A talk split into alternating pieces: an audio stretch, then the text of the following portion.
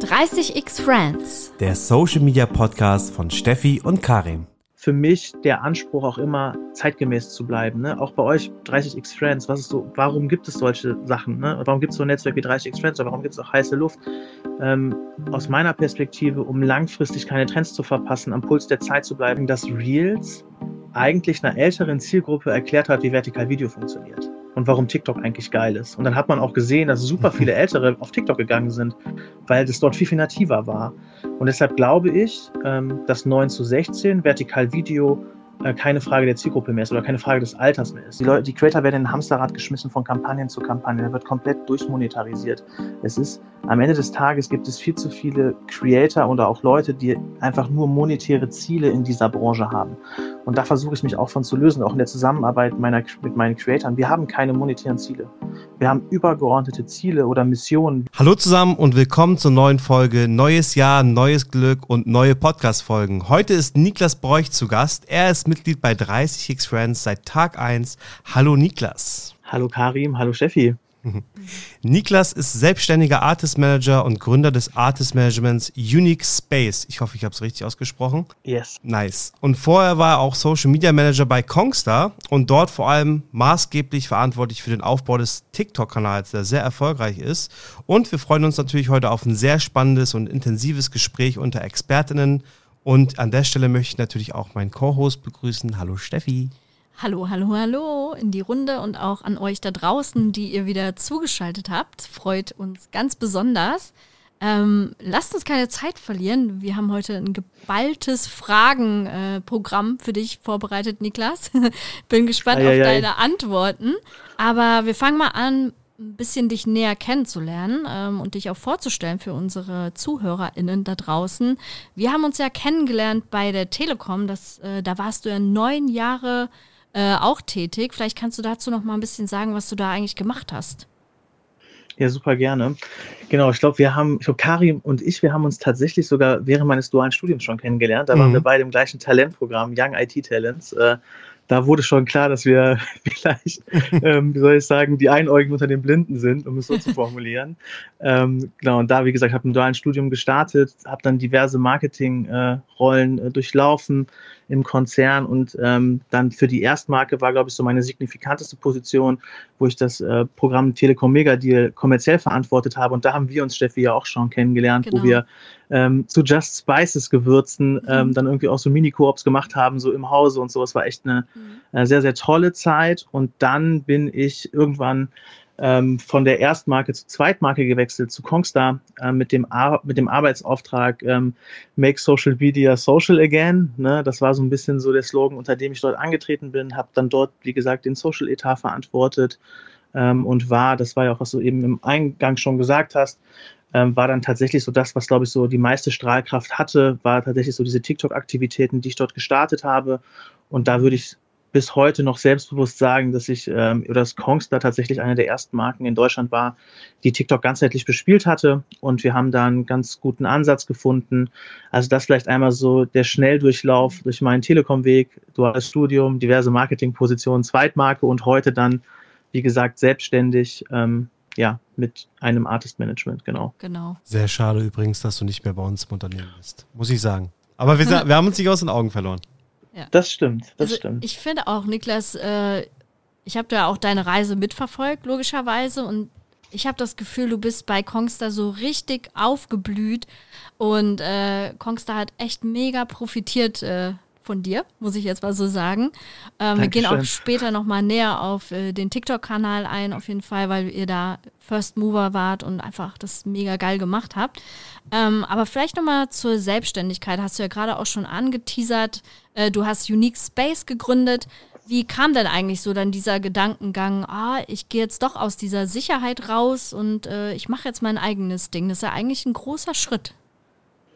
Ja, tatsächlich, ne? Also es war, ähm, ich bin jetzt auch 32 Jahre alt, so viele Gründer sind wahrscheinlich auch jünger als ich, ne? Also es ist schon so, dass ich ähm, ja da vielleicht so ein bisschen late, late Founder bin oder in etwas zu einer etwas späteren Zeit in die Selbstständigkeit mich gewagt habe.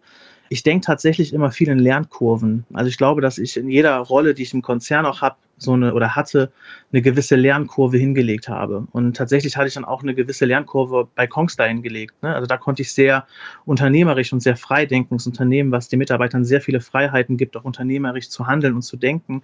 Und ich glaube, dass ich dort eben auch eine schöne Lernkurve hingelegt habe und dann für mich irgendwann auch der Zeitpunkt war, eine neue Lernkurve zu starten.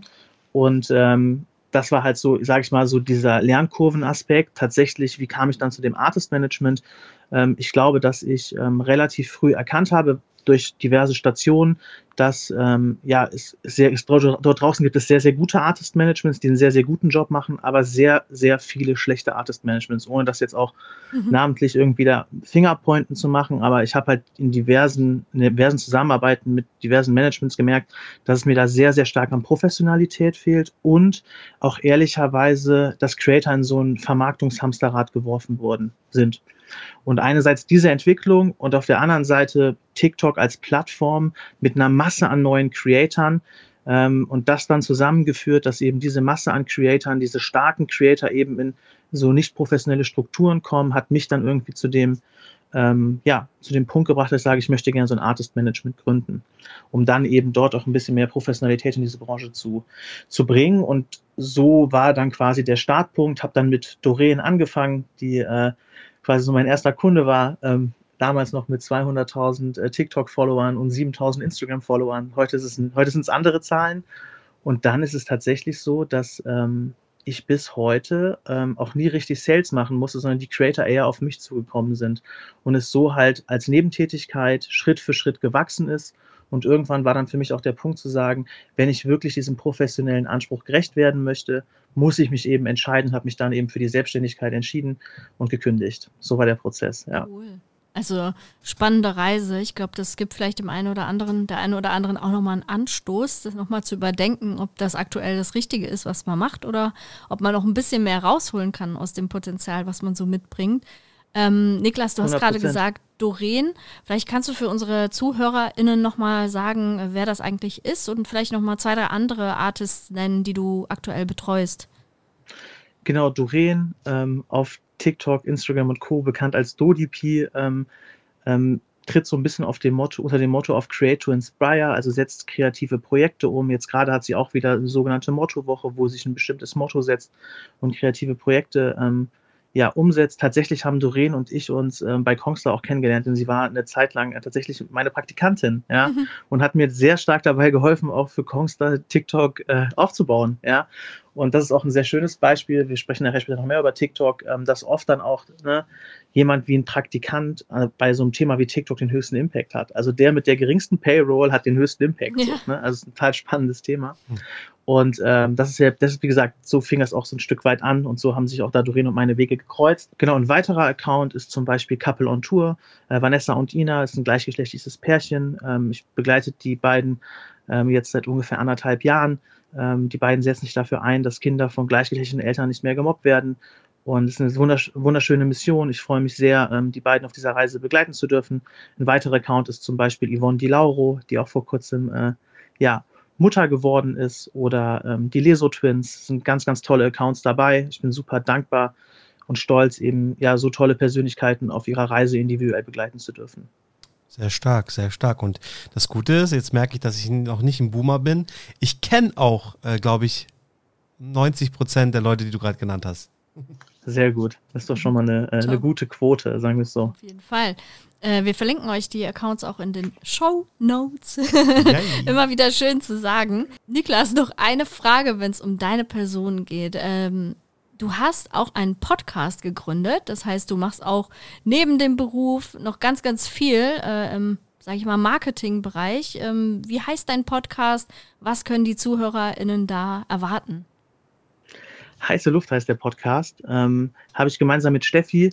Äh, Steffi und ich haben uns äh, Genau, auch vor ein paar, vor paar Jahren Stefan, Stefanie Fersch, also nicht die Steffi Tönnies, sondern die genau. Stefanie Fersch. ähm, wir beide haben uns tatsächlich äh, auch vor ein paar Jahren kennengelernt, auch ähm, bei Kongstar. Steffi war quasi ähm, die, hatte den Account agenturseitig verantwortet und wir hatten halt sehr, sehr viele gute Dialoge und haben gesagt, hey, da könnte man eigentlich auch auf Record drücken und würde vielleicht den einen oder anderen Mehrwert rauspurzeln. Und genau, wir sind mit einem Podcast gestartet, haben jetzt auch weiter darüber hinaus ein Newsletter, bieten Retreats an, wo wir in kleinen Gruppen Weiterbildungen anbieten, auch ähm, Beratungsprojekte. Das ist so ein bisschen so ein kleines Ökosystem geworden und tatsächlich für mich der Anspruch auch immer zeitgemäß zu bleiben. Ne? Auch bei euch 30x Friends, was ist so, warum gibt es solche Sachen? Ne? Warum gibt es so ein Netzwerk wie 30x Friends oder warum gibt es auch heiße Luft? Ähm, aus meiner Perspektive, um langfristig keine Trends zu verpassen, am Puls der Zeit zu bleiben, sich mit anderen Leuten auszutauschen. Auch dass wir hier gerade reden, mhm. hat ja auch einen Impact für uns drei und für die Zuhörer. Und das ist, ich glaube, da haben wir eine ähnliche Mission bei Heiße Luft wie hier, wie hier bei 30x Friends. Und ähm, genau, da nehmen uns Steffi und ich auch viel Zeit für ähm, und gucken, dass wir da guten Content liefern können ähm, in diesem Ökosystem. Die andere Steffi und ich nehmen uns auch sehr viel Zeit für diese Themen, genau. natürlich. Das ist natürlich. Muss sein. Muss auch sein, ne? Also, das ist halt ganz cool und ich meine, man lernt ja auch so viel. Also ich kann für mich persönlich sagen, ich habe über Podcasts sehr viel über mich selbst nochmal gelernt und auch äh, dazu gewonnen, also an Skills, aber auch über sowas wie Clubhouse, als es letztes Jahr kam, oder auch 30 Fancy Roundtables, Moderation, ne, so, dass man das strukturiert nochmal anders, als wenn man jetzt bei der Arbeit das macht. Also ich finde, man, man lernt für sich selber auch so viel und das macht auch nicht jeder. Und das finde ich auch ganz spannend. Deswegen auch Chapeau an euch, dass ihr das on top macht weil, ähm, wie gesagt, es ist eine Bereicherung fürs Leben und ich freue mich auch irgendwie, dass man einfach mal nicht Video anhaben muss, sage ich mal, und einfach mal was aufnimmt. Also ich finde das irgendwie cool. Finde ich gut. Einfach schön in Joggingbutze genau. einfach mal aufnehmen. Ist auch mal, hat auch Vorteile. und ähm, ich finde auch eure Arbeit ähm, sehr, sehr wertvoll, denn ähm, wie du, ich habe ja eben dieses Thema mit den Lernkurven gesagt und ich finde, dass ähm, Podcast oder auch ein Netzwerk, wie ihr es habt, ne, dass man einfach da äh, viel persönlich mitnehmen kann und als Zuhörer halt wirklich aus erster Hand, Hand einfach in, Insights erfahren kann. Sehr, sehr cool. Ach, ich könnte so lange noch über Podcasts sprechen. Zum Beispiel, ähm, wenn die Leute anfangen, dass sie vielleicht doch auf besseres Equipment äh, schauen sollten und so. Das hat uns sehr geholfen. Ach, ich glaube, Steffi, ich glaube, machen wir eine Podcast-Folge zum Thema Podcast. Ja. Das müssen wir nochmal. Ja, cool. Nee, aber heute geht es um Social Media, sage ich mal, ein bisschen äh, weiter weg von äh, Podcast. Sag mal, jetzt für die da draußen, man hat jetzt schon ein bisschen was über TikTok gehört und du bist ja auch auf diversen anderen Kanälen unterwegs, aber welches Social Network findest du denn in diesem Jahr am relevantesten und vor allem warum? Also jetzt 2022. Ähm, mhm. Also ich würde das ein bisschen ähm, versuchen, auf so eine Metaebene zu heben. Ich glaube halt total an 9 zu 16 und an Vertikalvideo. Und da gibt es halt diverse Plattformen, die da einen Footprint haben ähm, den Weg geebnet hat, tatsächlich TikTok. Das waren die ersten, die das Potenzial von 9 zu 16 erkannt haben, das auch in die breite Masse getragen haben und da sicherlich auch eine sehr, sehr gute Ausgangssituation haben. Dann kam ja Instagram Reels, die, ähm, ich sag mal, mehr oder weniger eine Copycat gemacht haben, aber tatsächlich auch immer mehr an der UX arbeiten, auch dass die 9 zu 16 Inhalte nativer in die App kommen. Da sieht man auch von, ähm, ich sag mal, von, ich sagen, von Woche zu Woche, das wäre vielleicht ein bisschen übertrieben, aber so von Zeit zu Zeit, dass dort eben eine nativere Integration stattfindet. Und jetzt eben mit YouTube Shorts ähm, quasi ist der dritte im Bunde, ähm, Vertikalvideo ähm, affin geworden. Und ich habe ja auch im Rahmen unserer Thesen von 30x Friends ähm, gesagt, dass ich glaube, dass da YouTube Shorts eine sehr, sehr gute Ausgangssituation hat. Ähm, warum glaube ich das? Einerseits sieht man, dass YouTube da sehr stark investiert. Und ich glaube auch, dass YouTube einen, ja, wie soll ich sagen, einen sehr hohen Trust hat. Und wenn man sich jetzt eine Markenebene, auf einer Markenebene bewegt und auch im Konzern bewegt, ich glaube, ihr bei der Telekom seid ja auch Vorreiter, da könnt ihr vielleicht auch nochmal eure Perspektive zu erzählen. Mhm. Ähm, aber es ist natürlich schon so, dass große Corporates, so die Nähe zu China, Compliance-Bereiche, Legal-Abteilungen schon so ein bisschen Schiss vor TikTok haben. Und ich glaube, dass YouTube da den höchsten Trust hat und für Marken da eben auch eine gute Plattform sein kann. Und deshalb habe ich auch eben bei den Thesen gesagt, Leute, ähm, oder auch, sage ich auch meinen Creatoren, investiert halt in YouTube Shorts, weil ich glaube, dass es langfristig an Relevanz gewinnen wird. Aber in Summe, um das nochmal zusammenzufassen, 9 zu 16 wird dominieren, alle drei Plattformen werden da relevant sein. Und ich glaube, dass YouTube Shorts da sehr stark aufholen wird und da eine total zentrale Rolle ähm, bekommen wird. Aber gebt mir gerne mal eure Sicht dazu. Würde mich total interessieren, wie ihr beide das seht. Bevor Karim, du da deine Sicht vielleicht nochmal drauf gibst, habe ich nochmal eine Rückfrage auch dazu. Ähm, so TikTok, Reels und so, das ist ja eigentlich etwas, was man eher mit so ja, Gen Z so verknüpft. Aber äh, ist das auch was, wo man dann ältere Generationen tatsächlich noch mit abholen kann? Oder ist für ältere Generationen ein anderes Social Network das relevantere in diesem Jahr? Oder gibt es da gar keine Unterscheidungen mehr? Also ich würde sagen, dass die Plattformen auch so ein bisschen die Zielgruppe definieren. Ne? Also TikTok wird älter, aber wenn man die Zeit mal so zurückgedreht hat, war TikTok sehr jung. So, ne? Und Instagram war ein Ticken erwachsener, eine ältere Zielgruppe, die man dort erreichen kann, YouTube auch. Ich glaube tatsächlich, dass ähm, man auch zielgruppenübergreifend, ähm, wie soll ich sagen, ähm, zielgruppenübergreifend die Leute mit Vertikalvideo erreichen kann. Ne? Also ich habe zum Beispiel damals, als Reels rauskam, habe ich, glaube ich, auch einen LinkedIn-Beitrag zugeschrieben, dass, ähm, wie soll ich sagen, dass Reels eigentlich einer älteren Zielgruppe erklärt hat, wie Vertikalvideo funktioniert und warum TikTok eigentlich geil ist. Und dann hat man auch gesehen, dass super viele Ältere auf TikTok gegangen sind, weil das dort viel, viel nativer war. Und deshalb glaube ich, ähm, dass 9 zu 16 Vertikalvideo äh, keine Frage der Zielgruppe mehr ist oder keine Frage des Alters mehr ist. Und ich glaube, dass sie für Zielgruppen übergreifend relevant geworden sind. Aber da würde mich auch so eure Meinung mhm. ähm, definitiv interessieren. Haut mal raus. Also erstens, ich glaube auch schon lange dran, deswegen bin ich ja auch bei TikTok und Instagram so hinterher, dass äh, 9 zu 16 die Zukunft, die Gegenwart und auch die Vergangenheit mittlerweile schon teilweise ist. Deswegen haben wir auch so früh äh, bei der Telekom auf TikTok gestartet, auch als einer der ersten natürlich, äh, vor allem im DAX 40 ähm, also wie gesagt, 9 zu 16, glaube ich, war schon der Trend aber der geht jetzt weiter und ich glaube einfach, dass es äh, mehr Sättigung im Markt, äh, sage ich mal, findet und Akzeptanz auch, sage ich mal, weil auch, wie ihr schon sagt, alles älter wird. Ich finde es halt spannend. Ich würde das auch weniger jetzt mittlerweile ähm, auf das Alter nur beziehen, sondern eher von der Hardware abhängig machen, so ein bisschen. Also, wenn ich das Smartphone nehme, egal ob ich jetzt 20 bin äh, oder 30, 40 oder 50, dann habe ich ja ein Smartphone, wenn ich darüber konsumieren möchte und das jetzt in meinen Alltag integriere, dann brauchst du eigentlich nur noch, fast nur noch 9 zu 16. Also klar, wenn du jetzt YouTube-Videos guckst, dann drehst du dein Smartphone auch nochmal für, für Langversion. Aber wie viele Leute benutzen äh, iPads, äh, Fernseher mit Smart, Smart-Funktionen und sowas, um wirklich dann da YouTube und Twitch und sowas eher zu gucken oder auf dem iPad-Rechner? Ich glaube also, wenn du Smartphone nimmst, dann ist es weniger mittlerweile eine Frage des Alters die spielt untergeordnet noch eine Rolle, aber es geht vor allem darum, wo du konsumierst und was du magst. Und wie gesagt, ich glaube, da wird auch 9 zu 16 einfach dominieren. Und das sieht man ja auch schon teilweise im linearen Fernsehen. Ne? Also ich habe jetzt schon sehr oft, sogar bei Tagesschau und Co., gesehen, wie sie immer mehr 9 zu 16 Schnipsel einbringen, weil die Leute das nur noch in diesem Style aufnehmen immer, immer weniger nehmen in, ja. in 16 zu 9 auf. Und wisst ihr, was ich äh, abseits von dem Format 9 zu 16 da halt auch wichtig finde?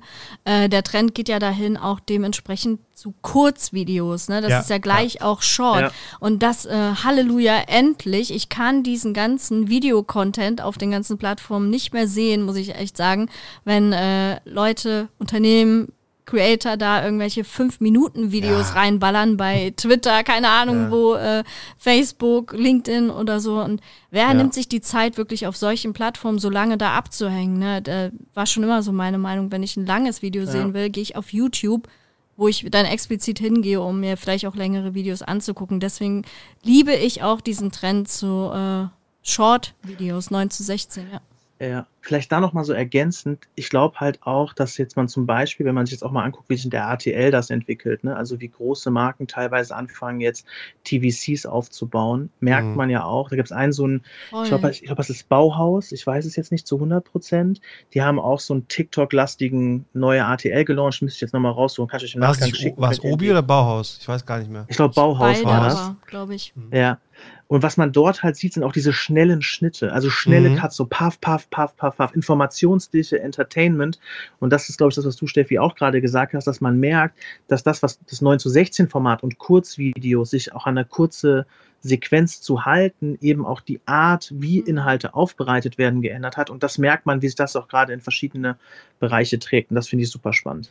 Die Utopie ist ja auch, und das ist ja auch, äh, wie gesagt, nicht erst seit diesem Jahr der Fall, sondern schon wirklich seit Jahren, das haben halt viele verpennt, finde ich, dass du einfach in kurzer Zeit wirklich viel rüberbringen kannst. Die Utopie liegt darin, dass du denkst, umso länger das Video ist, desto mehr kann ich da verpacken. Aber das ist eine Utopie oft. Jemand, der TikTok wirklich stark genutzt hat, selber auch produced hat, wir merken, wie viele Informationen und wie viel äh, Schnitte und Sachen man da einfach in 60 Sekunden, jetzt geht ja mittlerweile natürlich länger und so, aber verpacken kann. Das hätte man ja früher uns nie abge abgenommen, dass man sagt, da kann ich niemals was verpacken. Doch, kannst du, weißt du? Ja. Und äh, ich glaube auch natürlich, da muss man fair sein sowas wie Insta-Stories und so Snapchat und so vorher, die haben natürlich das auch irgendwie geprägt, dass man mehr zu Kurzvideo übergeht, aber ich glaube auch, so revolutioniert hat TikTok das Ganze, weil diese wirklich kurze Komponente dazu gekommen ist zu Vertical. Ähm, also echt spannend zu sehen. Ich frage mich vor allem, was ist das nächste Ding? Jetzt nicht die nächste Plattform, sondern das nächste Ding, was die Leute jetzt machen werden, damit diese Plattform auch cool bleibt. Ja, spannende Frage. Also ich bin auch, ich habe tatsächlich ähm, mit, äh, mit dem einen oder anderen eine Wette am Laufen. Weil ich, ich glaube da irgendwie schon dran. Also ich glaube schon, dass es an Relevanz gewinnt so, aber die Zeit wird, wird sich zeigen. Ne? Also vielleicht sitzen wir dann, weiß nicht, heute in zehn Monaten, elf Monaten sitzen wir dann nochmal da, nehmen nochmal eine Podcast-Folge auf und dann äh, wissen, sind, sind wir schlauer. Ne? Aber ich bin auch gespannt, was kommt. Tatsächlich, ähm, ich weiß gar nicht, ob das auch noch Teil des Podcasts ist oder so, ob wir da sprechen, aber so, ich glaube halt auch super stark an dieses ganze Thema Web 3, NFT, Metaverse. Also da glaube ich schon, dass das nicht nur ein kurzfristiger Trend ist, sondern langfristig, ähm, langfristig eine signifikante Veränderung hervorrufen wird. Auch, dass es Marken zu Umdenken zwingt und dass es jetzt auch schon erste Brand Cases gibt, die eben Metaverse für sich entdeckt haben. Also das ist, glaube ich, auch eine total spannende Entwicklung, die jetzt äh, noch kommen wird. Und ähm, ich glaube, da wird man auch sehen, äh, wie Marken damit umgehen werden und so. Ich glaube, das ist auch nochmal eine ganz spannende Zeit, die da auf uns zukommt. Auf jeden Fall. An der Stelle Props nochmal an eure letzte Podcast-Folge oder wenn ihr das jetzt hört, wahrscheinlich nicht mehr die letzte, aber da hattet ihr jetzt auch den, ähm, den Martin zu Gast, glaube ich, ne? Genau. Genau, Martin Welker. Welker, genau. War eine spannende Folge zu NFT. Also Leute, wenn ihr da noch nichts äh, drüber wisst, dann hört da gerne mal rein. Dann könnt ihr einen kleinen Crashkurs, sage ich mal, genießen in 50 Minuten. Wie würdest du sagen, unterscheidet sich TikTok denn jetzt aktuell noch von den anderen Plattformen, die Short-Videos anbieten? Boah, gute Frage. Also ähm, auf der einen Seite glaube ich natürlich ist jetzt Instagram und YouTube kommen TikTok näher. Ne? Ich glaube natürlich schon, dass TikTok eine sehr, sehr gute Ausgangsposition hat, auch da im Vertikal-Video-Bereich irgendwie der, ähm, der führende, führende zu bleiben. Die anderen werden aufholen. Ähm, am Ende wird es dann, glaube ich, auch immer, ähm, wie soll ich sagen, ähm, ja, alle Plattformen werden weiterhin eine Existenzberechtigung haben. Die Frage, die ich mich immer stelle, die ich mir immer stelle, ist, ähm, die Plattformen werden halt immer näher oder gleichen sich immer mehr. Ne? Das Vertikalvideo ist ein Beispiel. Jetzt hat vor kurzem ähm, TikTok auch announced, es gibt bald Stories oder pilotiert, ähm, pilotiert Stories. Also die Frage, die ich mir halt immer so stelle, ich habe darauf keine Antwort, deshalb vielleicht habt ihr darauf eine Antwort, ist, ähm, Plattformen werden immer gleicher und nähern sich halt immer, immer mehr an. Und die Frage ist, wie kann die Plattform am Ende langfristig noch differenzieren? Ja? Ist es dann eine Zielgruppe? Ist es, äh, sind es Communities, die auf den Plattformen schon existieren?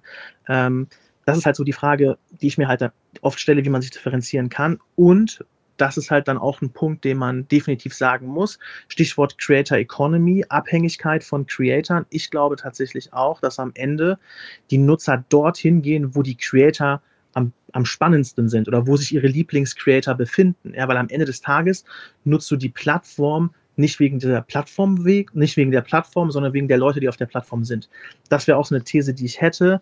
Ähm, Würde mich aber auch so ein bisschen eure Sicht ähm, dazu interessieren.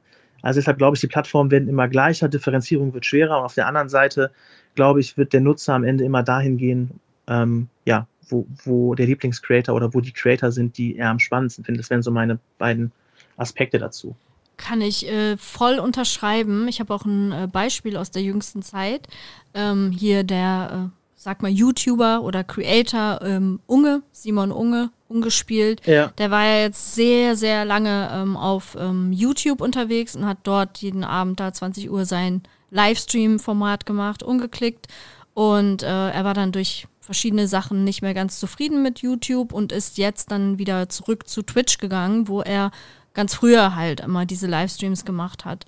Und äh, so, so viele sind ihm dann gefolgt und von YouTube weggegangen und gucken jetzt halt immer abends da auf Twitch äh, rein. Und ich muss auch sagen, seitdem er wieder auf Twitch ist, gucke ich auch wieder regelmäßig rein. Ähm, also kann ich nur unterstreichen, die, die Leute folgen schon ihren Creatoren dahin, wo, äh, ja, wo die sich da am meisten zu Hause fühlen. Ich mache nur einen Unterschied, obwohl da sieht man ja wahrscheinlich genauso. Ne? Wenn ich jetzt an so NDR, WDR oder solche Kanäle zum Beispiel denke, gut, die sind auch nicht auf Twitch, ne? Das liegt auch daran. Wahrscheinlich würde ich sonst auch eher dahin gehen. Aber ich gucke dann gerne auch vom Format her lieber eine Dokumentation bei Ihnen, weil ich das ähm, jetzt im Livestream da gar nicht vorstellen könnte wahrscheinlich. Und deswegen bleibe ich dann da bei diesen Inhalten zum, äh, zumindest auf YouTube. Ne? Aber bei diesen äh, wirklichen Creatoren, also den wahren Menschen, sage ich mal, da würde ich auf jeden Fall auch sagen, dass die einen großen, großen Anteil ausmachen, wo man mehr Zeit verbringt, sage ich mal. Ja, und ich glaube, Creator sind ja die, die die Plattform groß machen. Es ist ja meistens so, wie es immer so ist, es kommen Creator oder kreativ Schaffende auf die Plattform, machen geilen Content, die Plattform wächst, ähm, weil mehr Nutzer drauf kommen, noch mehr Creator, noch mehr. Und dann kommt irgendwann, ach, die Marke um die Ecke und denkt, oh, das ist ja ganz spannend, da will ich auch stattfinden. Ne? Deshalb glaube ich schon so ein bisschen, dass die Creator da immer die Nase ein Stück weit vor, vorhaben, vorne haben und da quasi auch äh, so gesehen den Ton angeben, was das angeht. Aber ich verstehe total den Punkt, dass am Ende des Tages natürlich auch das Format ähm, zur Plattform passen muss. Ne? Das stimmt schon. Ich finde auch, jede Plattform hat so ihren eigenen Vibe und irgendwie, mhm. wenn du, also oder ich spreche mal von mir, ne, wenn ich Instagram aufmache, habe ich so einen gewissen Vibe. Wenn ich TikTok aufmache, habe ich einen, so vom persönlichen Empfinden einen ganz anderen Vibe. Und ich glaube, das ist so auch nochmal ausschlaggebend, wo man sich selber einfach äh, am wohlsten fühlt, auch wenn die Funktionalitäten immer gleicher werden. Ähm, aber ich glaube, da hat auch für sich jeder so seine eigene Präferenz. Ich glaube tatsächlich, dass man auch nicht einfach jede Plattform gleichermaßen konsumieren muss. Weil das auch bei vielen Leuten, die neu anfangen oder also aber auch kreieren, ein Trugschluss ist, weder konsumieren noch kreieren musst du nicht auf jeder Social-Plattform. Es ist immer so, dass man eigentlich so seine zwei, drei Lieblinge hat und da verbringt man tendenziell mehr Zeit. So. Würde ich auch so unterstreichen. Ich glaube auch, es wird halt, glaube ich, einfach spannend sein. Also ich sehe, die, auf der einen Seite sehe ich die Plattformen gegeneinander kämpfen, so ein bisschen, oder sich gegenseitig, oder, oder wie soll ich sagen, ähm, sich untereinander zu positionieren und irgendwie so auch so differenzieren. Und auf der anderen Seite sehe ich die Plattform halt total um die Gunst der Creator halt buhlen so. Und ich glaube, dass am Ende des Tages da Creator auch ähm, ja auch eine gewisse Macht entwickeln und eine gewisse ähm, ja eine gewisse Relevanz für die Plattform haben werden. Ja, das stimmt. Aber apropos, wo wir über die zwei, drei Lieblingsplattformen sprechen, wenn du jetzt äh, persönlich aufgefunden werden sollst, wo, wo bist du denn so unterwegs? Am meisten unterwegs? Boah, gute Frage. Am meisten bin ich tatsächlich auf LinkedIn unterwegs, würde ich sagen. Also da mache ich jetzt so primär mein, meine eigenen Sachen. Ähm, verbringe dort auch viel Zeit, suche den Austausch ja auch mit euch und Leute aus unserem Netzwerk und so. Mhm. Also das ist schon ähm, so die Plattform, wo, wo man mich, ähm, ich sag mal, aktiv am meisten sieht. Ähm, das ist auch das, wo ich mich äh, am wohlsten fühle ähm, konsumierend. Ne? Also andere Plattformen aktiv bespiele ich ehrlicherweise nicht. Mhm. Ähm, immer mal wieder so ein bisschen Insta, auch von unserem Unix Base Account ein bisschen Insta, so, aber auch jetzt nicht so ähm, intensiv. Ähm, aber konsumierend bin ich tatsächlich primär auf äh, den drei Plattformen, über die wir gerade gesprochen haben und dann irgendwie auch gleichermaßen. Ne? Also Instagram, YouTube, TikTok, das sind so die Plattformen, die ich ähm, am stärksten konsumiere und kreiere am meisten auf LinkedIn tatsächlich, ja. Hm. Ja, geht mir ähnlich. Also LinkedIn zum Publishen eher und Instagram auch und so richtig konsumieren privat vor allem YouTube, muss ich sagen. Also wirklich, da bin ich äh, nur am Konsumieren, muss ich, muss ich echt gestehen. Aber da fällt mir auch ein, mich nerven teilweise Abo-Modelle, auch bei YouTube. Ich bin noch nicht bereit, äh, YouTube Premium äh, zu buchen, aus diversen Gründen.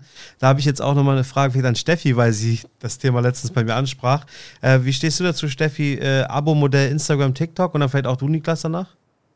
Achso, ja, das war jetzt äh, in aller Munde, kann man so sagen, äh, dass Instagram so ein Abo-Modell testet, aktuell ähm, in den USA, Kanada, Australien, so in der Richtung mit ausgewählten Creatoren die dann halt äh, gegen Subs sozusagen, also gegen Geld, äh, Premium-Inhalte für ihre Follower dann zur Verfügung stellen.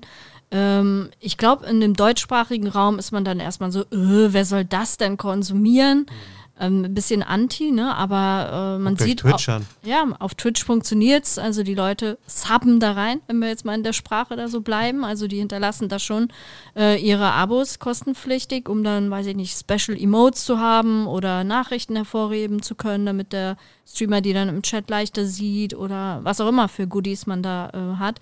Deswegen bin ich da nicht ganz so skeptisch, dass das funktionieren könnte auf Instagram. TikTok äh, arbeitet auch an sowas. Und ähm, würde ich das selber machen? Ich würde jetzt erstmal sagen, nö. Aber wir kennen alle so hier Hashtag FOMO, Fear of Missing Out, wenn dann irgendwie ein ganz besonderer Creator einen Livestream macht, nur für seine Premium-Follower und äh, weiß ich nicht, verkauft dort das geilste NFT. Wer weiß, ne? Mhm. Also, I don't know. Niklas, ja. wie siehst du das? Boah, ich bin da immer so hin und her gerissen, wenn ich ehrlich bin. Ne? Auf der einen Seite Klar ist das irgendwie nett, dass sich Plattformen Gedanken darüber machen, wie Creator auch noch eine zusätzliche Monetarisierungsquelle bekommen. Ist, glaube ich, auch äh, ein guter Gedanke so, ja. Ähm, es gibt Branchen, wo das total gelebt ist, ne? also im Gaming, das ist ja auch Twitch und Gaming haben ja eine sehr, sehr große Schnittmenge und ähm, glaube, da ist das total gelebt und ich glaube, wenn dann ein Twitch-Streamer auf YouTube geht und dort ein Abo-Modell einführt, ist das, glaube ich, auch unkritig. Ähm, wenn wir tatsächlich so jetzt an Creator denken, mit denen ich auch arbeite, ähm, die, sage ich mal, kreative Projekte umsetzen und ähm, der Content dort immer kostenfrei war. Ne? Also immer die Leute alles quasi erfahren haben. Dann so eine Paywall einzuführen, finde ich halt irgendwie schwierig. Ja, glaube auch, dass das viele Creator verärgern würde, weil sie es einfach vielleicht auch nicht kennen. Ne? Also ich glaube, das ist, ähm, ist nicht so eine einfache Entscheidung und am Ende wird das wahrscheinlich auch so eine so eine Trade-off-Entscheidung sein, ob man das macht oder nicht, oder vielleicht für eine gewisse Plattform oder vielleicht für ein weiß ich nicht, wenn du jetzt ein Creator bist, der sich mit Food beschäftigt und Rezepte macht zum Beispiel, ja, und das neue Superrezept gibt es dann vielleicht hinter einer Paywall oder so, dann ist, ist, ist ja vielleicht irgendwie noch so eine logische, ähm, wie soll ich sagen, eine logische Kette. Aber wenn, wenn du, ich sag mal, primär über dich, dein Leben und deine Werte und deine Mission sprichst, dann irgendwie Sachen hinter eine Paywall zu packen, finde ich dann schon schwierig. Wenn du überlegst, alles Mögliche mit Abo-Modellen, das ist so gefühlt das Netflix äh, 8.0 dann irgendwann so. Du kannst alles äh, separieren ja. und aufteilen, weißt du? Du hast ja schon beim Sport immer The Zone, du hast Sky, du hast Magenta TV und so weiter und so fort. Du hast alles Mögliche zerstreut. Ich glaube einfach, an, an irgendeinem Punkt sagt, also dann leiden natürlich die anderen, weil sie dann weniger Geld kriegen, aber ab irgendeinem Punkt sagst du dir auch, ich hole mir fünf, höchstens fünf Modelle, Abo-Modelle und dann war es das irgendwann, aber ich kann mir schon vorstellen, dass es klappen kann. Ja, aber, hm. ja ich glaube, für gewisse Creator wird das definitiv funktionieren. Wie gesagt, Gaming-Branche, glaube ich, ist das total schon gelebt. Ne? Aber ich glaube, in der Bubble, in der wir uns eher so bewegen und die Inhalte, die wir so täglich konsumieren, ist das, glaube ich, schwierig, da so eine Paywall reinzupacken. Ähm, würde mich tatsächlich, also wie gesagt, da würde mich auch mal so andere mhm Creator interessieren, wie die das sehen oder auch andere Managements, wie deren Einschätzung dazu ist. Ähm, ich persönlich sehe es Stand jetzt eher kritisch. Also ich würde meinen Creatoren Stand heute, glaube ich, nicht empfehlen, eine Paywall einzuführen, mhm. wenn es jetzt Instagram global ausrollen würde oder ähnliches. Ja. Ich glaube auch nicht. Ich, ich, ich habe gerade parallel so überlegt, wo ich mir es gerade vorstellen könnte, wäre tatsächlich doch bei YouTube. Ich glaube, das könnte ein Argument dafür sein, dass mehr Leute noch YouTube Premium nutzen weil das ja quasi das offizielle Abo-Modell schon ist, äh, was natürlich auch andere Features enthält. Aber wenn ich jetzt an Mr. Beast denke, mit dem größten YouTuber der Welt, einer der größten, ne, den größten Amerikas, dann, ja. dann, der macht ja wirklich Sachen, wo du denkst, das sind Netflix-Folgen manchmal sogar teilweise. Also das, was er zum Beispiel zu Squid Game gemacht hat, das äh, war einzigartig so. Ich habe noch fast noch nie ein krasseres YouTube-Video in der Aufmachung gesehen und auch, äh, das fand ich schon sehr krass. Und wenn ich überlege, dass man sowas dauerhaft mit guten, richtig guten Creatoren hätte, könnte ich mir vorstellen, dass man da bei YouTube zumindest wirklich dann auch eine Paywall macht und sagt, diese, das sind exklusive Inhalte. Oder hier äh, Seven vs. Wild. Da ja, gab es genau. immer Folge mittwochs und samstags oder sonntags oder so, ne? Stimmt. Und die Leute, die bezahlen, können die neue Folge schon dienstags sehen oder ja, so. Ja, stimmt. I, I, don't know. Oder jede zweite können die anderen sonst nur gucken oder so. Also sowas. Leute, äh, die ihr da zuhört, hinterlasst uns auch gerne mal eure Meinung. Ja. Äh, schreibt äh, Niklas, Karim oder mir auf LinkedIn vielleicht mal. Ähm, oder vielleicht machen wir dazu nochmal einen ähm, LinkedIn-Post oder sowas. Mhm. Aber wo wir jetzt schon über hier Creator und sowas sprechen, würde ich jetzt nochmal auch das Thema nochmal auf die Creator Economy legen. Ähm, Niklas, ich habe euren Podcast gehört, die Folge, wo es dann auch um Mental Health ging. Und das war ja jetzt auch Anfang des Jahres großes Thema, dass äh, viele Creator sich auch von Social Media verabschiedet haben oder einigen Plattformen, weil, also ich weiß nicht, viele waren jetzt auch schon lange dabei, viele wollen nicht mehr so in der Öffentlichkeit stehen und sich auch den ganzen Tag oder jeden Tag von neuem bewerten lassen. Wie ist so dein Blick darauf, was da gerade so los ist? super spannend, fand ich das tatsächlich. Und das ist auch irgendwie mehrere Ereignisse. Da gab es auf einmal Joey's Jungle, der, glaube ich, sich von YouTube stärker zurückgezogen hat, aber die anderen Plattformen noch bespielt. War, glaube ich, so das ähm, eines der prominentesten Beispiele. Oder tatsächlich auch Jonas Ems, der gesagt hat, ähm, dass er in der Vergangenheit irgendwie stark clickbaitiger unterwegs war und dann gesagt hat, hey, er möchte gerne äh, die Reichweite für etwas Gutes nutzen ähm, und den Kanal anders ausrichten. Ich glaube, das waren so zwei Beispiele, die da, die da ähm, ja, die da, wie heißt es, die zu dem Zeitpunkt ähm, passiert sind. Ähm, ich tatsächlich, ähm, wenn wir, also dieses Thema Mental Health finde ich total spannend oder auch das ganze Thema ähm, wie soll ich sagen, ähm, dass halt, ne, also viele auch meiner Creator sind ja auch Hass ausgesetzt, ne, also es gibt ja auch Hate Speech im Netz, zum Beispiel bei Vanessa und Ina, was die beiden sich teilweise anhören müssen ähm, als gleichgeschlechtliche Eltern, das ist schon echt extrem. Und ich kann dann schon auch den einen oder anderen Creator nachvollziehen, der an einen Punkt kommt, ähm, wo er sagt, hey, ähm, das wird mir vielleicht zu viel, ne, was so das Feedback aus der Community angeht. Ne? Oder jetzt auch, ihr habt ja, glaube ich, vor kurzem die Kampagne mit Diana zu Löwen und Echo Fresh, ähm, die Telekom-Kampagne zum Thema Hate Speech ähm, gelauncht. Und das finde ich auch sehr gut, dass die Telekom sich so ein Thema annimmt und da auch für Reichweite generiert, weil ich glaube, dass viele Leute, also viele Konsumenten dort draußen gar nicht nachvollziehen können, was Kreatorinnen und ähm, also was für ein Hate und was für ein Feedback und in welcher Drastigkeit ähm, die ausgesetzt sind, dass das den Leuten auch zu viel werden kann. Ähm, das ist, glaube ich, ähm, ja, wissen viele nicht und deshalb finde ich es gut, dass dafür Reichweite entsteht und ich kann auch gut nachvollziehen, dass dann manche Creator vielleicht dann in irgendeiner Ausprägung auch sagen, hey, wir richten was neu aus, ähm, gehen vielleicht von einer, ähm, gehen vielleicht von einer ähm, Plattform runter und ähm, deshalb genau hatten wir auch dazu auch die Folge gemacht, um da einfach nochmal so ein bisschen unsere Sicht zu teilen und deshalb kann ich das schon nachvollziehen, dass da Creator sehr hohem Druck ausgesetzt sind und deshalb vielleicht auch, ähm, ja, eben sich neu finden wollen oder eine neue Ausrichtung anstreben.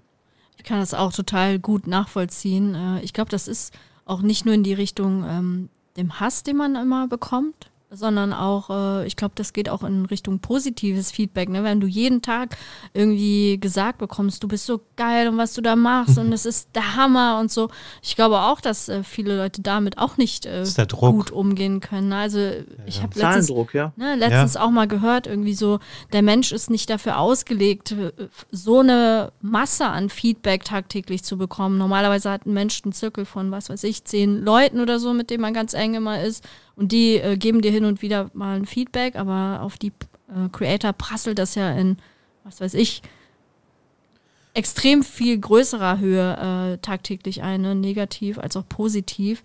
Ähm, aber jetzt nochmal auf Hate Speech dann zu gucken, gibst du da deinen ähm, Artist dann auch irgendwie so drei goldene Regeln mit, wie sie äh, mit sowas umgehen können. Oft sagt man ja so, ja, muss dir ein dickes Fell wachsen lassen, aber ich finde, das ist so ein mhm. bisschen kurz gesprungen, ne?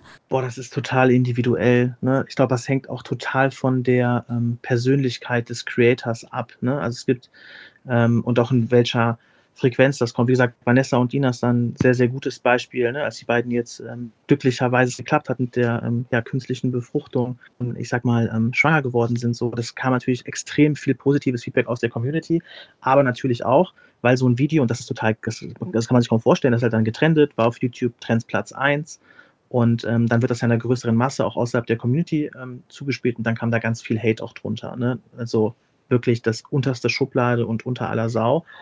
Und das macht ja auch mit den Menschen was, wie ich eben gesagt habe. Es hat die beiden auch stark getroffen. Ne? Und ähm, ich glaube, die beiden haben dafür für sich einen Weg gefunden, damit umzugehen. Ja, das kann zum Beispiel sein, dass auch Kommentare gelöscht werden. Es kann auch sein, dass äh, ja vielleicht auch mal ähm, ein Kommentar genommen wird und auch mal in der Story dann gerepostet wird, um auch mal den Leuten in der Community zu zeigen, was da teilweise für was da teilweise für ein Hass und ein, ja, also weiß ich nicht, wie man also ein Hass oder so ein Hate ähm, eben den beiden, ähm, ja, wie heißt es so, zurückgespielt wird. Und mhm. ähm, deshalb haben die beiden da, glaube ich, für sich einen Weg gefunden. Ich glaube, es ist für jeden total unterschiedlich. Ne? Und was ich immer nur empfehle, ist, ähm, es gibt ja auch Organisationen wie zum Beispiel Hate Aid, ja, mhm. die sich auch zum Beispiel dafür einsetzt, ähm, eben bei Hass im Netz zu supporten und die oder auch bei anderen Themen, die im Netz passieren, die vielleicht nicht so schön sind, ähm, sind die dann sehr, sehr gute Ansprechpartner. Und es ist tatsächlich so, dass wir auch in, in manchen Fällen dann eben auch auf ähm, eine Organisation wie Hate Aid zugehen und uns auch Rat von Experten einholen. Ich bin kein Psychologe, ich bin keiner, der ähm,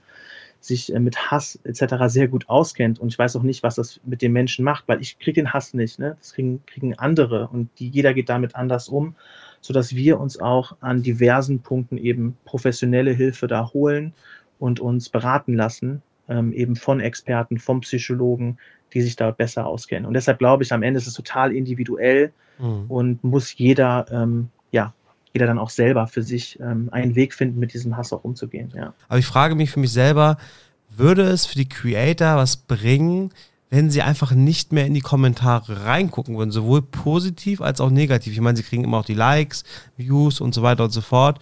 Ähm, das Schwierige bei Unternehmen ist natürlich, die Kommentare müssen berücksichtigt werden, aber wenn du jetzt auf persönlicher Ebene, sage ich mal, da unterwegs bist, wäre das eine Möglichkeit, dass man das managen lässt und jemand anders beantwortet oder guckt sich das durch?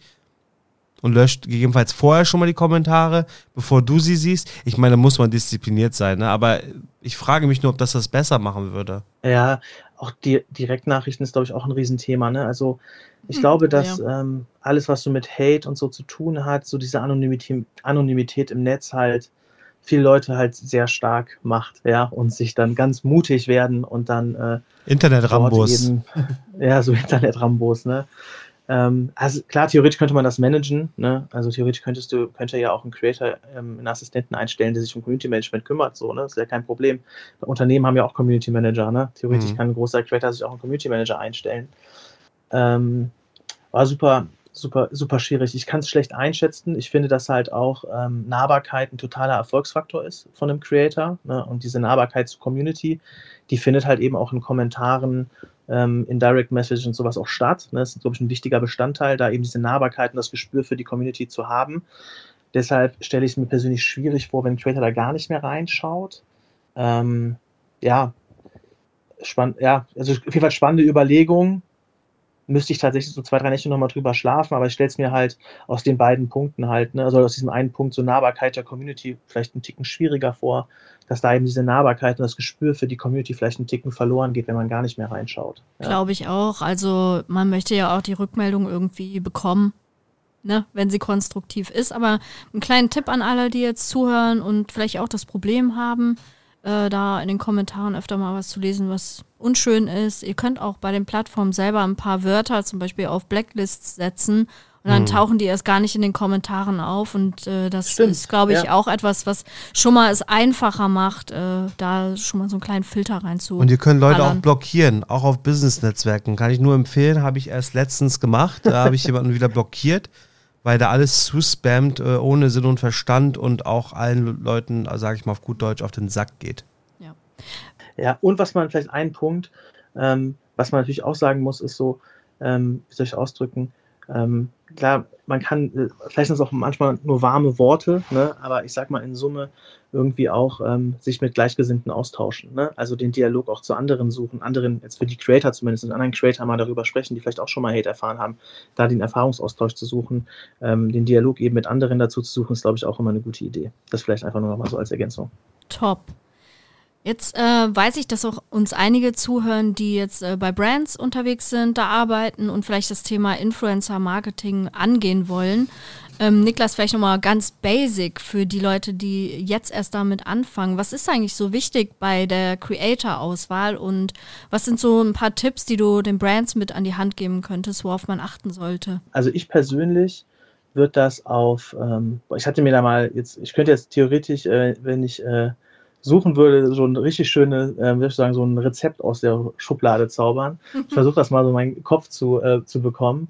Ähm, also ich persönlich, was ich immer sehr, sehr wichtig finde, ist dieses ganze Thema ähm, Brandfit, ja, und das an erster Stelle auch zu setzen, ne, um halt eben es zu schaffen, dass eben ein Placement bei einem Creator auch nativ stattfindet, ne, also quasi nicht wie Werbung wirkt, sondern eher wie nativer Content um, äh, daherkommt, äh, dieses Thema Brandfit total wichtig. Und was ich da spannend finde, ist, sich einfach mal als Marke Gedanken zu machen, was für Werte sind einem wichtig, was, ähm, in welcher Branche ist man unterwegs, was für Werte hat man, was hat man für ähm, vielleicht auch für, für, eine Positionierung im Markt und das versucht mal abzugleichen mit den Creatoren. Ne? Auch unter den Creatoren gibt es Creator, die auch gewisse Werte haben, Markenwerte haben und sich Gedanken über ihre Positionierung machen und in erster Linie diesen Brandfit hinzubekommen aus den Werten des Unternehmens und den Werten des Creators und den Werten der Zielgruppe des Creators. Ne? Also dieses ganze Thema Brandfit finde ich total spannend. Im zweiten Schritt dann ist natürlich auch das ganze Thema Zahlen total wichtig. Ja, also sich mal ähm, den Creator zahlenbasiert anzugucken, mal anzuschauen, wie performt der eigentlich, was hat er für eine Engagement Rate, wie entsteht auch diese Engagement Rate, ist die total organisch oder hat der Creator vielleicht auch äh, in Form von Gewinnspielen oder so die Engagement Rate vielleicht ein bisschen nachgeholfen. Also so ein bisschen diese Zahlenbasis mal zu evaluieren. Wo kommen diese Zahlen eigentlich her? Nicht reine Reichweite ähm, auch, ne? Genau, genau, nicht nur reine, nicht nur reine Follower oder so, auch nicht nur reine Reichweite, ne? Also wirklich hinzugucken, sich ein tiefergehendes Verständnis der Zahlen zu machen. Ne? Da kann Engagement Rate eine Zahl sein, da kann ähm, auch bei TikTok Durchsichtsraten, also wie viele Leute gucken sich eigentlich so ein Video komplett an, etc. Also ganz viele Zahlen, die man sich angucken kann ähm, und einfach ein Gefühl für die Zahlenbasis zu bekommen. Und das sind schon mal so die ersten beiden, glaube ich, wichtigsten Punkte, was ich dann immer auch noch mache, um ein besseres Gespür für die Zielgruppe zu bekommen und die Werte der Zielgruppe. Das geht so ein bisschen in diesen ersten Punkt mit rein, ist aber auch eine Sentiment-Analyse. Also sind in den Kommentaren wertvolle Dialoge oder ist da jetzt ein Gespamme von Herzen und Emojis? Ja, also was passiert eigentlich in der Community und was für, was beschäftigt die Leute dort draußen? Und dieses Sentiment dann gespürt zu bekommen. Das sind, glaube ich, so die drei wichtigsten Sachen ähm, die eine Marke bei der Auswahl von Creatoren macht und wenn es dann in eine Umsetzung der Kampagne geht. Ähm, und das sage ich jetzt nicht nur, weil ich jetzt irgendwie die Interessen von Creatoren ähm, quasi wie heißt es, vertrete, sondern auch als ich auf einer Markenseite gearbeitet habe, war das Wichtigste für mich der Dialog mit den Creatoren. Mhm. Ich habe mir die Zeit genommen, mit den Creatoren direkt zu sprechen, die Creator, den Creatoren zuzuhören und zu verstehen, wie kann ich in diesem Umfeld dieses Creators stattfinden, sinnvoll stattfinden. Und das ist, glaube ich, so ähm, dann so der Schritt, wenn es in die Kampagnenumsetzung und Placement geht, sich wirklich mit dem Creator Gedanken zu machen, wie kann man nativ im Umfeld des Creators stattfinden. Das vielleicht einmal so, ähm, das ist also kein Anspruch auf Vollständigkeit, das ist das, was mir jetzt mhm. so ähm, in erster Linie in den, Sicht, in den Sinn gekommen ist. Da fehlt bestimmt noch einiges. Ihr könnt ja gerne mal ergänzen, falls euch noch was einfällt jetzt spontan, aber das wäre jetzt so das, was mir so in erster Linie in den Sinn kommen würde. Ja, sehr nice. Mir fällt, mir fällt noch tatsächlich was ein, was mir persönlich wichtig ist, ist das Thema Nachhaltigkeit. Also wie oft haben wir gesehen, dass äh, irgendwelche Creator für eine Kampagne oder äh, für irgendwas gebucht worden sind und dann nie wieder aufgetaucht äh, sind oder auch langfristig nicht auf Kanälen stattfanden. Also ich finde in der heutigen Zeit, äh, dadurch, dass du ja das Unternehmen vermenschlichen möchtest, sage ich mal, und die Leute auch darüber bindest auf Social Media, dass es umso wichtiger ist, dass du auch Gesichter hast, die ähm, repräsentativ für die Brand sind, egal jetzt ob intern oder extern. Ich finde mittlerweile auch sehr viel sollte man auf interne setzen. Das sieht man ja auch, nicht nur weil es günstiger ist, sondern ja. auch weil es wertvoller ist in Teilen, weil sie loyaler sind, äh, authentischer sind. Äh, auf TikTok zumindest bietet sich das sehr gut an, auf manchen anderen Plattformen, wo du sie nicht aufgebaut hast, vielleicht schwieriger. Aber ich will sagen, Nachhaltigkeit finde ich sehr wichtig.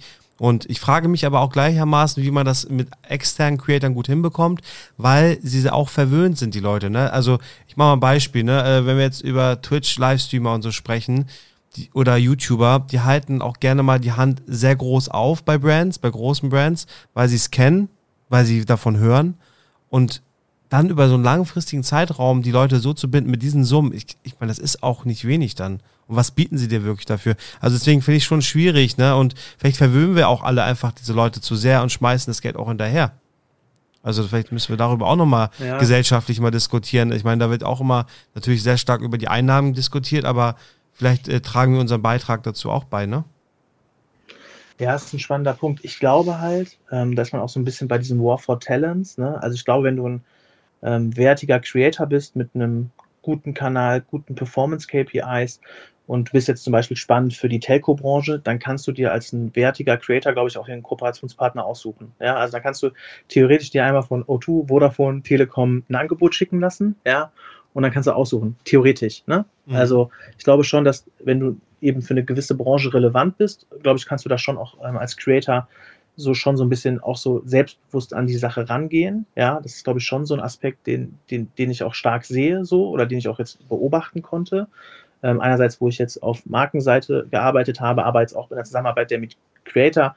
Und da gibt es schon Creator von uns, die halt eben von direkten Wettbewerbern angefragt werden. Und das ist mein Verständnis von Aufrichtigkeit. Ähm, dass wenn ich jetzt mit der Telekom gearbeitet habe, dann würde ich ähm, danach nicht zwei Monate später mit einer Vodafone arbeiten. Ne? Also mhm. ich finde, das hängt immer so ein bisschen vom Produkt ab und von der Branche und einen Handyvertrag wechselst du halt nicht ähm, alle zwei Monate, sondern eher so gelernt alle 24 Monate, vielleicht jetzt bald in einer geringeren Frequenz, ja. Aber es ist schon so, dass ähm, man so eine gewisse Loyalität so einem Anbieter gegenüber hat. Und ich finde, das muss sich auch in der Zusammenarbeit zeigen. Ne? Und deshalb ist aus meiner Perspektive ist so, wenn du ähm, wenn du ein aufrichtiger Creator bist, der ein vernünftiges Wertegefühl hat, dann entscheidest du dich für eine Marke und der bleibst du auch treu und hast hoffentlich eine langfristige und wie du es genannt hast, nachhaltige Zusammenarbeit. Ich gucke so ein bisschen auf die Zeit und wir haben jetzt schon ganz, ganz viel wieder gequatscht und die Zeit vergeht wieder wie im Flug. Ich habe aber noch zwei wichtige Fragen an dich, Niklas. Ich würde sagen, wir machen ja. die im TikTok-Style. Also versuch mal irgendwie 15 so Sekunden. genau in 15 Sekunden zu bearbeiten. Äh, erste Frage ist: Was sind aus deiner Sicht äh, die wesentlichen Wünsche von Creatoren an Brands? Wann ist aus deren Sicht eine Zusammenarbeit erfolgreich? Verständnis für den Creator, würde ich sagen um es mal in fünf Sekunden zu machen. Top. Und äh, was ist aus deiner Sicht denn äh, der Punkt, wo man sagt, die Zusammenarbeit generell hat äh, super funktioniert zwischen Brand und Creatoren? Am Ende, wenn der Creator glücklich ist, ja, bin ich auch glücklich, ne, weil meine Aufgabe ist ja, die Interessen des Creators zu vertreten. Deshalb Verständnis und ich würde jetzt noch ergänzen, einfach auf Augenhöhe mit einem Creator zu arbeiten. Das gilt für beide Seiten. Der Creator auf Augenhöhe der Marke gegenüber und die Marke auch auf Augenhöhe ähm, mit dem Creator gegenüber. Nur weil eine Marke mit einem großen Geldkoffer und einer großen Brand-Reputation kommt, heißt es nicht, dass der Creator, ähm, wie heißt es da irgendwie, kleiner gegen ist. So einfach auf Augenhöhe, aufrichtig zusammenzuarbeiten, mit Verständnis für den Creator und dann ist der Creator glücklich und ich bin auch happy. Und aus Brand-Sicht natürlich, die Kampagnenziele müssen erfüllt worden sein. Nein, das ist ja so auch ist richtig. Nein, aber, aber auch da, ne, also ich finde, ich, ich habe ja auch schon mit vielen zusammengearbeitet und auch Kampagnen mitbetreut und sowas. Ich glaube einfach, es ist auch gut, wenn die Creator einfach ein gutes Sentiment zurückspiegeln. Also sagen, hey, hat Spaß gemacht mit euch, Zusammenarbeit war sehr angenehm und so. Das ist auch einfach ein schönes Gefühl auf menschlicher Ebene, auch wenn du jetzt im Unternehmen arbeitest und äh, nicht nur die reinen Zahlen, die Zahlen gehören irgendwo auch dazu, weil die Unternehmen natürlich verkaufen wollen am Ende des Tages, aber das ist schon äh, echt wichtig, dass die Zusammenarbeit auch auf menschlicher Ebene funktioniert. Äh, wisst ihr, ich sag mal ein Beispiel jetzt konkret, was ich jetzt aus Brandsicht richtig gut fand. Äh, muss ich ein bisschen verklausulisieren, ist ja logisch. Aber wir hatten äh, mit einem Creator zusammengearbeitet und äh, da hatten wir uns darauf geeinigt, dass da ähm, bei Facebook in der Story was ähm, gepostet werden soll. Das hatte äh, derjenige dann auch gemacht. Und das hat aber irgendwie nicht so richtig gut performt, nicht ansatzweise so wie seine anderen Sachen. Und dann hat der Creator von sich aus gesagt, ey, er ist selber damit so unzufrieden und äh, er wird das Ganze jetzt auch nochmal in einem Reel und in einer Insta-Story machen. Äh, natürlich kostenneutral. Und äh, das, das fand ich einfach richtig nice. So, dass äh, derjenige da mit seinem eigenen Content in dem Sinne nicht zufrieden war und dann von sich aus gesagt hat, ich mache das nochmal anders. Ich glaube tatsächlich, ähm, das ist auch das, was ich meine, auf Augenhöhe und Dialog. Ne? Am Ende sprechen ja Menschen miteinander so, ne? Und ich finde, dass ähm, man gegenseitiges Verständnis haben muss. Und ähm, es gab auch schon bei uns von Creator Situationen und bei TikTok kennt man das ja vielleicht, dass der Algorithmus ja auch nach oben und nach unten ähm, sehr volatil ist, um es mal so zu formulieren. Und da gab es auch schon Situationen, dass man dann mal ein Video vielleicht nochmal gepostet hat oder vielleicht noch ein zusätzliches Video gemacht oder das Video mal ähm, vielleicht als Reel gepostet hat, ne, um der Marke da auch gerade in einer langfristigen Zusammenarbeit ähm, ja da auch ein Zeichen zu setzen. Ich finde, das gehört auch einfach zu einer aufrichtigen Zusammenarbeit zu, äh, dazu. Ja, auf jeden Fall, das stimmt. Und am Ende des Tages, finde ich, sollte man als Creator, das ist das Schöne jetzt bei uns, wir können die Creator-Sicht einnehmen, aber auch die Brand-Sicht. Als Creator will man ja auch einfach mit dem Inhalt zufrieden sein und selber Spaß dabei gehabt haben. Also so geht es mir zumindest. Also man sollte am Ende des Tages auch sehen, dass dass man auch das Ganze ja ursprünglich gemacht hat, weil es einem Spaß macht und weil man einfach Bock hatte, ein bisschen Preis zu geben und ein bisschen coole Inhalte und Formate zu machen. Ja, und das vielleicht einmal abschließen, weil das finde ich total wichtig und das war auch, ähm, da schließt sich der Kreis so am Anfang, warum ich das auch gegründet habe, das Artist Management. Ich finde, dass diese, diese Branche einfach viel zu monetär getrieben ist. Ja, mhm. also ich finde, dass es werden äh, wie soll ich das ausdrücken, die, Leute, die Creator werden in ein Hamsterrad geschmissen von Kampagnen zu Kampagnen. Da wird komplett durchmonetarisiert. Es ist, am Ende des Tages gibt es viel zu viele Creator oder auch Leute, die einfach nur monetäre Ziele in dieser Branche haben. Und da versuche ich mich auch von zu lösen, auch in der Zusammenarbeit meiner, mit meinen Creatoren. Wir haben keine monetären Ziele. Wir haben übergeordnete Ziele oder Missionen, wie zum Beispiel sich für Kinder von, ähm, also für Kinder einzusetzen, die gleichgeschlechtliche Eltern haben. Das ist, die, das ist das Ziel, was wir haben. Ja? Und auf dieser Reise findet man auch Leute, die dieses Ziel cool finden und dafür auch partizipieren möchten. Und dann kann man auch über Kooperation sprechen. Aber wir würden niemals diese Kooperation als Ziel definieren, sondern immer einen langfristigen Horizont, ein übergeordnetes Ziel. Und das sehe ich halt viel zu selten. Und das ist halt genau das, was du auch gerade sagst, so einfach mal weg von, von, von Kohle, sich mal einfach mit Aufrichtigkeit Gedanken zu machen, wo die Reise langfristig hingehen kann. Und das wünsche ich mir ähm, sehr in der Branche, muss ich wirklich sagen. Das fehlt mir oft. Ja, deswegen umso wichtiger, dass es Pioniere gibt wie dich, die da voranschreiten und das Ganze auch ein bisschen umkrempeln und auch das vormachen. Also das finde ich auch wirklich sehr cool, dass du das machst. Und ähm, ja, wie gesagt, äh, haben wir anfangs auch gesagt, du hast einen großen Schritt für dich gewagt, aus der Komfortzone raus, aus dem großen Konzern, sag ich mal, raus, hin zur Selbstständigkeit äh, in der Branche, die du, wie du schon selbst sagst, ich würde jetzt mal behaupten, einfach ein bisschen verdorben dadurch dann auch ist, wie, wie du es jetzt beschrieben hast. Ähm, also wirklich Respekt und ich bin echt sehr gespannt, was du da und ich glaube Steffi auch, was du in den nächsten Jahren Klar. da auf jeden Fall auf die Beine stellen wirst. Ich glaube nur Gutes. Ich hoffe. Daumen sind gedrückt. Wir werden es verfolgen. Dann messen lassen. Ja, wir werden bestimmt auch nochmal in irgendeinem Podcast darüber nochmal sprechen, wie die Reise denn verlief. Und wir bleiben ja eh immer im regen Austausch. Also von daher sehr, sehr cool. Und ähm, ist jetzt eine lange Podcast-Folge geworden, aber ich fand es sehr, sehr interessant, auch für die Zuhörerinnen da draußen. Wir verlinken euch die Show Notes. Folgt dem Niklas auf allen gängigen Kanälen, vor allem auf LinkedIn und Instagram natürlich. Mit Niklas brauche ich auch zu finden. Folgt unserer Instagram-Seite 30xfriends, Steffi und mir natürlich sehr gerne auf LinkedIn. Abschließend zu sagen, äh, nochmal vielen, vielen Dank, Niklas, für das tolle Gespräch. Hat mir echt super gut gefallen. Ähm, ich würde auch sagen, so langsam entwickeln sich hier diese Stundenfolgen zum Markenzeichen von den 30x Friends Podcast-Folgen. Von daher alles gut. gut. ähm, wir freuen uns, wenn ihr den Podcast mit euren Netzwerken teilt. Wir freuen uns über eine Rezension. Äh, da würdet ihr uns wirklich eine Riesenfreude machen. Und ansonsten bleibt mir nichts zu sagen, außer Tschüss, macht's gut, danke fürs Reinhören und bis zum nächsten Mal. Dankeschön. Tschüssi. Tschö, tschö.